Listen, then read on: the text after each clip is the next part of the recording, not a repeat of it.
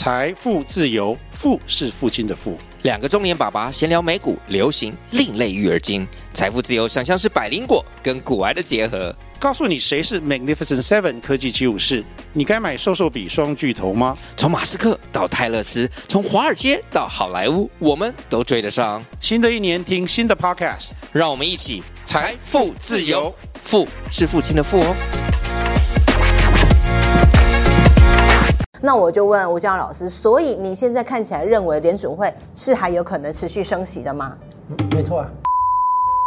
要能够在百分之三点五以下，哦，请各位观众记好这个关键数字。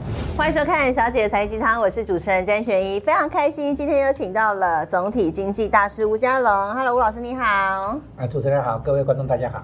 好，我们来说到了今天请到吴嘉隆老师呢，就特别要来聊一下，主要是因为在美国的最新利率决策会议出来之后，全球股市呢有新一番看起来是比较明显的涨势。可是我们先关注，事实上在利率会议之前，美国的公债值利率呢，我们说了包含。像是十年期，然后两年期，那甚至比较长的三十年期，都一度触及到了五趴，也就是殖利率公债持续的飙升。这背后其实还有个原因，是因为。目前的这个债券市场是供过于求的，我们就要来谈到美国的财政政策跟货币政策此刻是打架的，也就是说呢，美国财政部还一直在发债，但是呢，这个联准会他们想做的就是 QT 嘛，甚至他们希望呢，这个呃市场的资金紧缩一点。那为什么财政政策现在他们要一直发债，是跟明年选举有关系吗？那这两个货币政策跟财政政策打架，后续我们要怎么观察？你问了一个很深的问题，也是很相关的问题，这是现在金融市场上一个很热门的那个题题材。那是这样，财政部在发债，对，可是中央银行联呃联总会正在 QT QT 就是量化紧缩，对，就是把它持有的债券抛售掉，降降下来。嗯，那所以呢，呃，应该这么说，就是货币在紧缩，但是财政在宽松。是，所以呢。如果要靠货币政策把通膨打下来的话，那这个紧缩的程度必须抵消财政的宽松，剩下来的才是真正的紧紧缩。嗯，所以它的紧缩一定要超过原本货币要负担的部分。他要把财政的宽松抵消掉之后，才是真正的紧。所以现在看起来发债计划是持续的，主要也是因为明年要选举嘛？不是，还是因为他之前啊被卡住。一、嗯、月份的时候本来就要借钱，没不能借，一直卡卡卡卡到六月份，嗯、所以他现在是落后追赶补发债啊。嗯，他原本应该要发了债，他当时被按住了六个月嘛，哈，就好像你。假定有坏人啊，把你的头按在水水面下，你你忍了很久才才让你上来呼吸。现在财政部就是在落后补债补花钱。那这样的财政政策跟货币政策打架，是不是有点扯后腿的感觉？对，就是所以为什么这一次联总会打通膨打得很辛苦？是通膨很顽强。第一个哈，升息升了百分之五点二五，从零利率升到目前百分之五点二到百分之五点五零，这个升息幅度居然没有让实体经济看出一些。动摇，它还是很强劲。没错，所以联总会这一次形容美国的实体经济，包括 GDP 成长率在第三季是百分之四点九，第二季才百分之二点一，然后第三季翻倍啊。所以大家希望第四季能够降温，升息升了半天，实体经济看起来没有降温啊。然后呢，就业市场的部分还很强，一直到九月份的数据，失业率第一次突破三点八，百分之三点八到百分之三点九，可是也还在四 percent 以下。然后呢，那个薪资增长率哈，薪资的成长率还在百分之四以上。是，那这样的话哈，如果要能够打通膨的话，有一个指标就是这个工资增长率要降到百分之三点五以下。哦，因为目前的工资成长率还在四趴，那工资成长率应该要降到百分之三点五。哎，对，这个这个是才可以让这个僵固性稍微的缓下来。这个是一个关键密码，这是一个密码，就是你看。那个紧缩的效果有没有出来？就看就业市场供需调节之后所产生出来的薪资增长率，这个数字要能够在百分之三点五以下。哦，请各位观众记好这个关键数字。目前的话，最新数字是在百分之四点一，还在四 percent 以上。是，那四 percent 以上的薪资增长率是推动通膨、支撑通膨的。所以你要打通膨的话，最后一定要让就业市场那个疲软，然后让那个失业率上升。一直到薪资的增长下来，跌破百分之三点五，这样联准会才可以放心。这是一个一定要的那个数据啊。因为说到了薪资成长率，就是说，假设一般美国劳工的薪水，它都有在成长，而且现在成长幅度是四趴以上，也就是对他来说，通膨是不算什么，因为他口袋还有钱，此刻的物价涨幅他也负担得起，所以就是造成一个通膨螺旋。我们可以这样去解读吗？哎，可以啊，就是说实质工资的增长率，就是工资增长率减掉通膨率啊，对，是正的，就是把被物价涨失掉的部分扣掉以后，你还有真正的那个增长，这个叫实质工资的增增长。那这个部分的话呢，目前不太不太够，嗯，还要再让它够一点啊，多一点。那，哎，回到。实质利率的考虑哈，就是利率减掉通膨率，就是联准会控制的那个基准利率，嗯，叫做联邦资金利率，嗯，那个利率减去 CPI 通膨率啊，啊，这个叫做实质基准利率。对，目前实质利率已经翻正了。哎，对，已经翻正，你讲的对。问题是要翻正到多少才够？嗯，就是联准会哈这一次很特别，他这一次的记者会啊、声明啊等等啊，他承认他有些东西他无法判断、无法说清楚。啊，他说不准，难以。他总算承认了。哎，对，他承认几个东西，我利用这个机会讲一下，就是第一个，他承认啊，利率高点要定在什么位置才能产生足够的限制性，他说不准。嗯。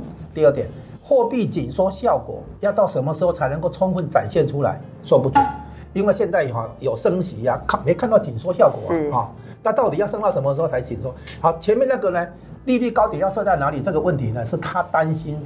利率升得不够，嗯，叫做紧缩不足。然后呢，因为货币紧缩效果没出来，你可能会一直一直踩刹车，一直升息，嗯，所以他担心的是会不会升过头，嗯，就是一个是担担心紧缩不足，一个担心紧缩过度。所以呢，联准会每次都会强调说，政策是在紧缩不足跟紧缩过度之间寻找一个平衡。嗯，他每次都会讲这一句话，他其实真正的意思就在这里，就是说他不能判断利率高点要设在哪里，他也无法估计货币紧缩的那个效果什么时候才能够充分表现出来。这两个都联系到一个点，就是政策滞后性，就是政策的从行动到效果，这个叫时差，这个叫滞后性，就是紧缩的递延性。哎，嗯，政政策滞后性，它无法估计。嗯，到底这个要拖多久？嗯啊，因为这个涉及到整个传导过程，政策的传导过程啊，那所以它无法估计。然后最后一个无法估计的是什么呢？就是地缘政治风险跟油价走势，它无法估计，是这超出它的范围。所以联准会呃非常谦虚啊，对吧？他承认他有些地方他就是说不准啊。嗯。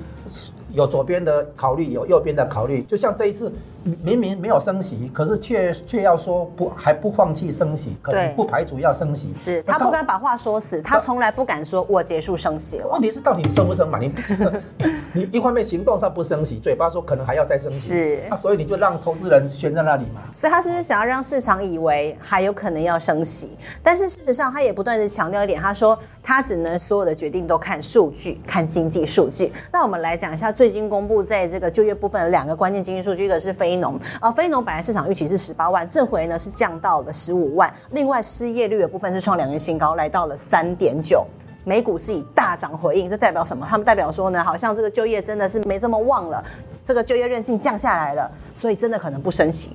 他们去解读呼应说，代表真的像鲍尔讲的，升息周期可能结束。但事实上真是如此吗？老师，你看通膨有没有可能复燃？因为你还记得之前这个汽车工人在罢工嘛，对不对？他们最后真的达成加薪协议喽，最高的加薪幅度竟然到了八成九，哎，这个已经超过你讲的这个薪资的增长率四趴了。所以如果说目前这个状况看起来，通膨有没有可能复燃？照这个看，当然复燃了。你刚刚提的很多东西是华尔街或金融圈啊的一些新闻报道。对一些访问啊，是，然后透露的讯息，对，这个是市场在向联准会逼宫，赶快降息啊！嗯，我受不了了，他他没这么说，联准会考虑事情要考虑全局了哈，不会向华尔街投降。华尔街哈这一套这个这个对联准会施加压力的这些说法论述，我看了就省省吧啊，叫做洗洗睡吧哈。联准会为什么不干脆明白讲升息已经结束？就是因为通膨有可能卷土重来，嗯，然后呢，之前曾经因为升息让企业哀哀叫，然后吵着要降息，联准会有没有降息？有，我告诉你，上上一次大通膨时代的话，联准会利利率升高了以后，大家叫它降息。一九七零年代，对，降息以后呢，通膨上去，然后它又升息，升息以后大家又哀哀叫，它又再降息两次，结果呢，通膨又上去，最后啊，联准会不管了，怎么做你知道吗？把那个主席换掉。换谁你知道吗？换那个福尔克，啊，福尔克上来以后，二话不说升到百分之二十，然后呢，通膨打下去了，它还利率还慢慢降而已，所以呢，现在大家一厢情愿的希望联准会降息，宣布升息周期已经结束啊，然后利率高点停阵子嘛，他都说利率高点停至少要停一年，然后大家都好像说停个三个月、六个月就要降息了，现在整天就喊降息。没有用，你要你你就告诉那个那个物价不要涨，就会降息嘛，至少啊，你就告诉银行不要破产，它就会降息，或者干脆反过来讲，你要降息的话，你要知道过去降息的情况是什么？两千年网络泡沫破掉哈，后来的降息是因为那个网络泡沫破掉是，然后两二零零七年七月的时候就开始降息，是因为贝尔斯登这个次级房贷爆掉是，所以呢是金融部门出事情，动摇金融稳定。可能产生金融系统性风险，联总会才降息，不是因为通膨数据放慢，还是实体经济有衰退，所以它降息，不是它的利率不是为了要刺激那个景气，让你不衰退的，它是为了救银行发生的金融业的系统性风险，对，这个时候才要赶快降息。如果有金融系统性风险，联准会当然要应对，嗯。但是如果只是说要要联准会帮你撑股价，帮你撑景气，帮你撑那个就业市场，没有，它不是。他的任务是要确定通膨真的被打死，通膨没有被打死的话，他不会管实体经济好跟坏，那不是他的责任。为什么？因为整个财经团队又不是只有中央银行。你想想看，刺激经济的话，你有财政部，你有农业部，你有交通部，你还有其他部位，贸易部啊、商务部，那么多财经单位，你都不叫他们上台，只只只要联准会去又要打通膨，又要救失业，又要救实体经济，又要救股市，哪有可能啊？所以联准会当多个目标冲突的时候，一定选最优先目标就是打通膨。是，那打通膨可以打到六亲不认。所以目前看到罢工，就真的是表现出来好几已经是好几年没有看到罢工了。罢工就代表现在劳方有话语权嘛，他才敢罢工嘛，他知道自己呢有筹码，才敢跟资方去抗议。所以这也显示就是就业市场确实韧性很强。那我就问吴江老师，所以你现在看起来认为联准会是还有可能持续升息的吗？嗯，没错啊。他他这个首先要确认说通膨是真的哈往一直往下走，那问题是现在，但费德万学现在看起来十二月不升升息的几率只剩十趴不到，那个是市场的看法。OK，然后呢，他现在说十二月不升，一月会升，所以你觉得明年可能还是会升息？他们这样讲的，哎呀，他们忽悠这个想要耍耍弄这个联总会没有用的啦。就所以你认为整个升息周期循环还没结束？还没结束嘛？因为你通膨还没有下来。嗯，你通膨。那我们要看通膨数据，我们不要讲 GDP，我们看核心 PCE 大概要降到什么程度？核心 PCE 目前最近是三点五，那因为那个是最顽固的那一块。如果我们观察这块，要降到什么数据为止才会认为说联储会抗通膨有效？第一个嘛，一定要跌破三 percent 嘛。第二，再来要跌破二点五嘛，向百分之二靠近嘛。嗯、你说没有到百分之二，已经跌破二点五，比如说二点五、二点四，那勉勉强说得通。哦，但是呢，你不可能说三 percent 以上，你要联准会退场嘛？至少要降到三趴以下。对啊，三趴以下，然后还要突破二点五，因为你三趴很可能又反反弹回去，又站上三趴。因为百分之三是有没有通膨的基准嘛？是，就是及格标准啊。嗯，好，那个过百分之三就是通膨。嗯，好，要跌破百分之三才算不算通膨。但是呢，因为二点五到三这个范围的话，很可能又上去嘛，所以最安全的是跌破二点五。嗯，然后你关键变数就是刚刚提到的工资增长率要跌破百分之三点五啊，然后的话，接下来的话你要注意的就是联总会是所以小心，是因为怕资产泡沫又破掉，比如说房地产市场跟那个股票市场，他要小心预防资产泡沫破掉。还有一个资产市场就是债券市场，债券市场行情如果跌太快，然后殖利率升太快的话，那就你会看它过百分之五，但是这个应该合理，为什么？因为十年期公债值利率哈，现在碰到百分之五摔下来，对不对？对。但是你想想看嘛，基准利率、联邦资金利率是百分之，现在是五点五到五点二五区间，对。五点二五到五点五零，然后你长期公债值利率居然比它低，你觉得合理吗？对，长债最后还是要追上基准利率。对呀、啊，所以还要超过。嗯。所以现在哈，从五点零跌拉回四点五。所以你认为倒挂的状况要修正过来才合理？对、啊。对。都是这样啊，嗯，因为倒挂期间并不长，但是预告说后面会有衰退，嗯，啊，正常情况长端利率要比短端利率来得高嘛，对，那现在长端利率勉强修正那个不应该有的那个倒挂，嗯，但是这这个不等于说长端利率就满足于这个情况嘛，嗯，它一定要最后要超过短端利率嘛，所以最后的话它要追上那个基准利率嘛，啊，这是这是合理的，然后现在还没有嘛，好，因为。可能还有其他的那个因素在扯后腿，嗯、想得太快，不能掉以轻心。欸、好，那我们这一集也有跟股市爆料同学会来合作，所以我们来看看股民问问题，专家来解答。今天的专家就是吴家荣老师了。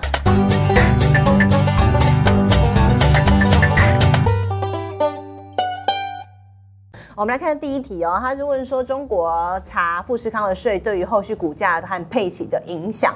那老师怎么看这个共同富裕，然后对富士康后续的影响？富士康的获利肯定会被逼迫缴出来嘛，啊、嗯，然后你就没有办法花那么多股利嘛，那配息跟那个当然会受影响嘛，啊，这个你想都知道嘛，那个。那其他的台商后续会不会还可能有其他的事情？啊、当然会啊，他如果不是要整台商，他干嘛打富士康？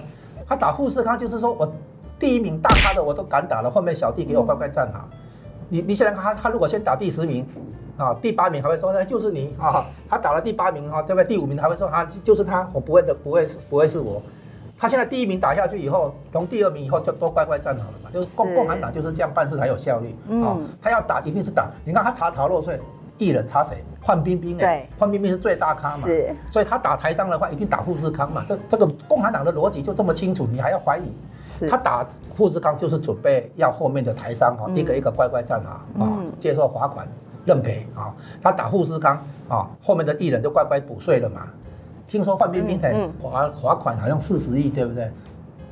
别人替他交钱哦，哎，他出来演一下。是，反正他就是起了一个示范效果，示范作用。所以我现在怀疑哦，郭台铭搞不好会跟老公叫他演一下，我先还你钱，然后以后再退给你。好，我们我们来看第二题。第二题跟总经面比较有关系哦。大概他的意思大概就是指说啊，债券市场最后一次升息以后，历经了牛市陡峭化。短端的利率下跌速度快于长期利率，那小摩说熊市陡峭会会持续下去，直到经济成长出现明显的放缓迹象。简单来说，他最后是在问说，现在是真的可以布局美债吗？基本上，因为大家都在说，我们布局美债最好时间点就是等到利率政策的反转，所以他认为这个新闻解读让他感觉到利率政策要反转了，从升息改为降息，所以现在才要去买美债。那老师怎么看？利率还不会反转。但是如果你想买美债，你可以去买啊，你自己担风险啊，不要怪我。是，好，那我们来看第三题。华尔街调查的经济学家认为，美国经济正走出二零二零年以来最热的夏天，也就是他们认为经济可能会衰退。那事实上呢，因为在我们录影的这个时候，刚好是利率决策之后，这个美股、台股都是大跌的。那台股基本上呢，这四天、四五天来已经涨了超过八百点了。但是他这句话其实蛮有道理，认为说其实股市都是提前反应嘛，提前六个六到九个月，所以就股市目前的状态，我们老师我们要怎么说？还会还会跌？哎呦，还会跌？对呀、啊，因为衰退不是现在的拉是为了？你以为经济衰退让你跌个一两天就结束了？它一个趋势了，都是中期趋势的，走一个趋势的，嗯、不会只是说跌个一两天就结束了，不会。现在哈。那个不是反映经济衰退，嗯，现在是反映说以前的预期太过乐观，现在在认错。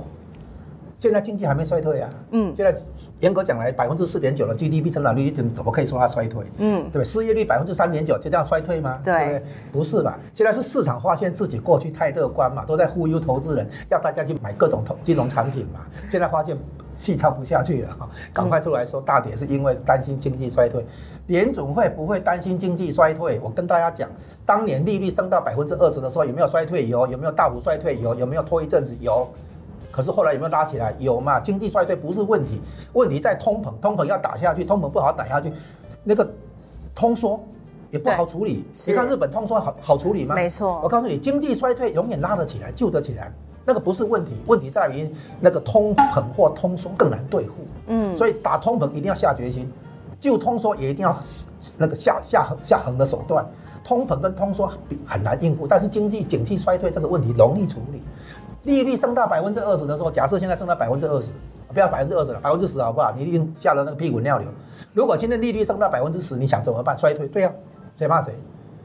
大家不要以为说联准会会担心经济衰退，为了对抗通膨，不惜让经济衰退也在所不惜。如果需要经济衰退的话，那就衰退吧。担心衰退是市场的事，不是联准会的事。哦，联准会会降息的时候，过去两次都是一个情况，就是要维持金融稳定，避免资产泡沫破掉以后伤害到金融的系统性的那个稳定啊。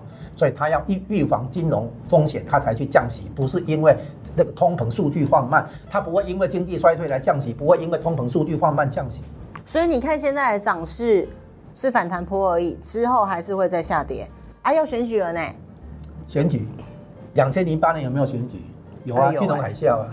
两千年有没有选举？有啊，泡沫破掉啊，网络泡沫破掉啊。嗯，怎么可以说因为总统大选就不会股市出事情？股市出事情，都总统大选也好几好几次哎，啊，所以啊，千万不要拿这个来忽悠自己啊。是，别人跟你讲哈，你就随便听听就好。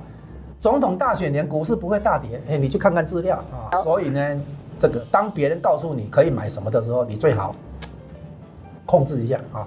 就是不要那个马上跳进去，风险自负，还是要对自己的投资负责。那去了解整个总体经济的环境面状态，再去下决定。好，我下个结论就是，美国的那个升息啊，就是目前联准会的态度应该还会持续，就是有时候暂停不升息，但是呢，口头上还是不排除。那个再升息的可能是因为通膨很顽强，打不下来，联总会在担心通膨长期化这个这个问题啊。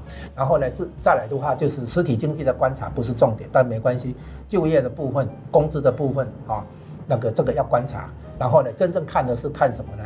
看那个利率倒挂以后带来的金融问题，因为短端利率是代表资金成本。长端利率代表资金收益，收益长短倒挂的话，表示资金成本大于资金收益，所以银行或金融机构是受伤在流血，他们能够撑多久不一定，但是最后如果撑不住的话，那金融危机就会爆发。那个时候的话，联准会就会降息，但是股市一定跌得密密麻麻哈，降息也也阻止不了下跌啊。是，大家一定要了解，在景气好的时候，升息不足以阻挡股市的上升。在经在这个景气下跌的时候，景气下跌的时候，降息不足以阻止股市的下跌，大家一定要搞清楚这个概念啊。是，景气好，它才会升息嘛。那景气好的时候，我企业获利超过你的利率上升，我怕你什么升息？嗯，那景气不好的时候，你降降息降一下，我就会这个行情就反转吗？不可能嘛。所以重点是景气本身嘛，不是利率啊。嗯，好，非常谢谢吴江老师带来相当精辟的见解，提供给所有投资朋友参考了。小姐财经台，我们下回再见，拜拜。